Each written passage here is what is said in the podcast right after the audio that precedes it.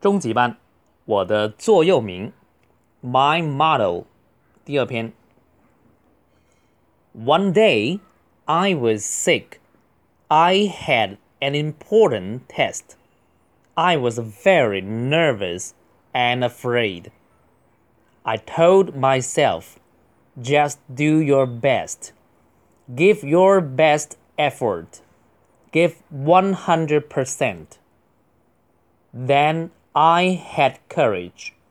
I became confident. As a result, I did a wonderful job.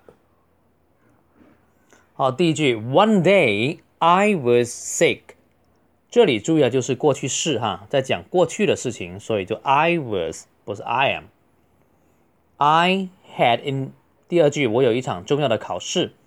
I had an important test。 这里也是用 had，还有那个连读 had an important，可以读成 had an important，had an important，had an I had an important test. I was very nervous and afraid.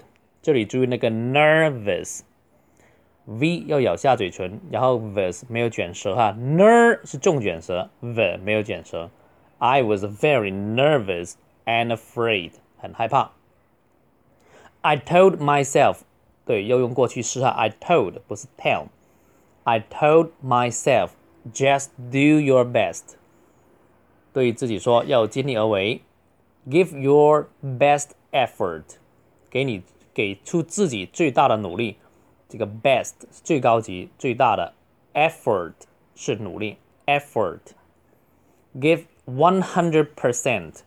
一百就是 one hundred，百分几就是 percent，广东话说的给一个 percent，八个 percent 就是 a percent。Then，于是我就 I had courage，它是用过去式。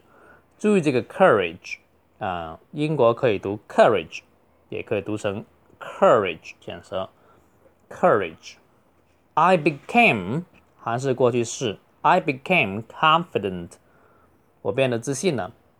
As a result，结果这是个词组哈。As a result，I did a wonderful job。我们经常说 You did a good job，也一样了哈。I did a wonderful job。好，正常语速读一次。One day I was sick. I had an important test. I was very nervous and afraid. I told myself, just do your best. Give your best effort. Give 100%. Then I had courage. I became confident. As a result, I did a wonderful job.